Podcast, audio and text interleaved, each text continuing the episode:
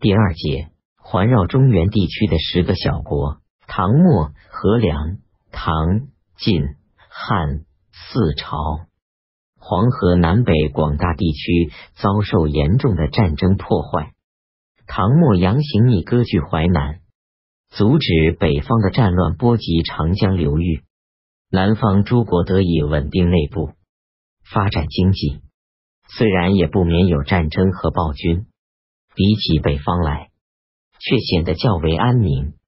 全中国政治统一是符合人民基本利益的好事。但在五代大乱的情况下，南方立国分治并不是坏事。南方民众受统治者的祸害轻一些，这就是诸国应该暂时存在的理由。一切以广大民众的利益为标准，不能单凭统一与分治的形式来判断好坏。北汉立国的性质是完全反动的，不得与南方诸国同等看待。一吴国八九二年至九三七年，八九二年，杨行密具有淮南镇。九二年，唐昭宗希望他攻宣武镇朱全忠，封为吴王。吴国建都扬州，逐渐扩地。到九九年，共有二十七州。九五年，杨行密死，子杨沃继位。九八年。权臣徐温杀杨沃，立杨龙眼，军政大权全归徐温执掌。自然，杨行密留下的许多旧将，还是拥护杨氏政权的。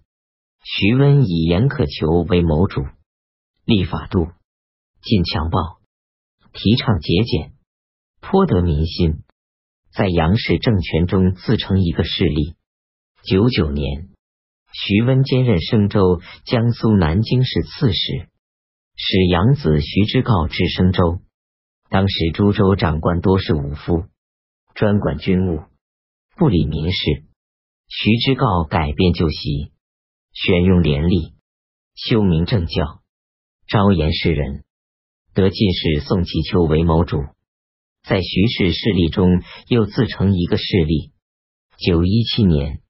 徐温爱生州繁复，住金陵城，自居城中，执掌吴国大政，使徐之诰为润州、江苏镇江市团练使，使子徐之训居扬州，管理国政。徐之训骄横淫暴，侮辱吴王及吴国旧臣。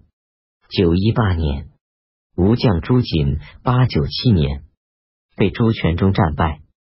投降杨行密，愤恨杀徐之训。徐之诰即日从润州渡江入扬州，徐温只好让徐之诰管理国政。徐之诰改变徐之训的做法，对吴王表示恭敬，对文武众官表示谦逊，又以吴王名义免收九一六年以前欠税，九一七年以后欠税，待有丰收年时再补缴。这样，不仅吴王和文武众官都满意，也取得民众的好感。吴国原有丁口钱，又按田亩收税钱，钱贵物贱，民众极为不便。徐之诰用宋齐秋策，废除丁口钱，田税改为缴纳谷帛。徐之诰改善政治，减轻赋税。江淮间民众乐于开辟荒地，发展农桑，吴国愈益富强。尽管上面有吴王和徐温，徐之诰的势力从此稳固不可动摇。杨行密懂得争取军心和民心，因而造成吴国。徐温从杨沃手中夺取政权，也是依靠军民归心。徐之诰更着重在争取民心。扩大自己的势力。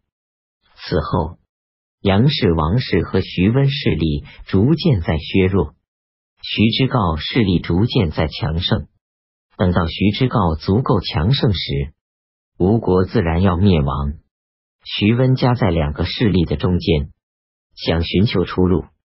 严可求劝徐温用子徐之询代徐之诰掌国政，徐之诰逐严可求出扬州。徐温计谋不成，不能再向下面有所作为，只好转向上面。九一八年，徐温请吴王称帝，借以提高自己的官位。杨龙眼不敢答应。徐温势力比杨龙眼大。九一九年，杨龙眼被迫称吴国王，改元，用天子礼，表示吴是独立国，不再是唐朝的一个旧藩镇。徐温得到的官爵自然非常高大，封郡王，主要官职是大丞相、都督中外诸军事、诸道都统、镇海、宁国节度使。他本来执掌吴国军政大权。有这些官职，并不能增加什么新权力，只是使群臣感到他要夺取吴国王位。杨龙眼被迫称吴国王，很不满意。九二年，忧郁成病，临死时，群臣议后嗣，有人提议徐温继位。徐温板着面孔说：“我绝对不存这个念头。杨家即使没有男子。”有女也可以立，敢乱说的斩。他看到当时灭杨氏很可能引起内乱，拒绝继位的意思大抵在此：向上面寻出路，只得到一些官爵，实际上并没有寻得出路。徐之诰却取得参知政事、兼知内外诸军事的官职，仅次于徐温的政治地位更加确定。杨龙言死，抵杨普立。九二七年，徐温要率诸藩镇入朝，逼吴王称帝。临行得病，使子徐之询往扬州代徐知诰执政。徐温死，这个计划落空。灭杨氏的人肯定是徐知诰。徐温想自己的儿子代杨氏做皇帝，完全无望了。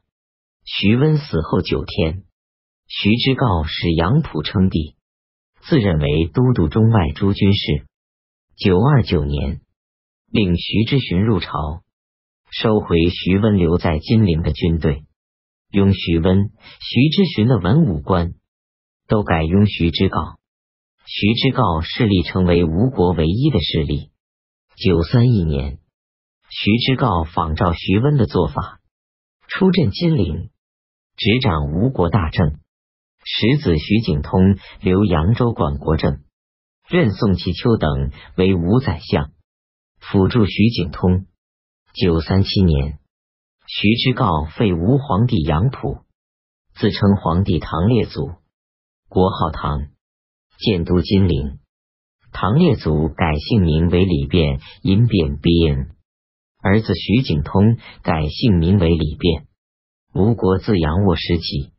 正规徐温，杨氏却仍保持国君名位数十年。原因是杨行密留下的一部分将士拥护杨氏政权。到李变称帝时，泸州节度使周本还自称杨家老臣，不能是二姓，愤恨病死。徐温不敢轻率行事，徐知诰经营到年老才实行禅让。逐渐转移政权必须有步骤。在北方，武夫凭暴力劫夺，忽起忽灭，经历了梁、唐、晋三朝。在吴国，只转移一次。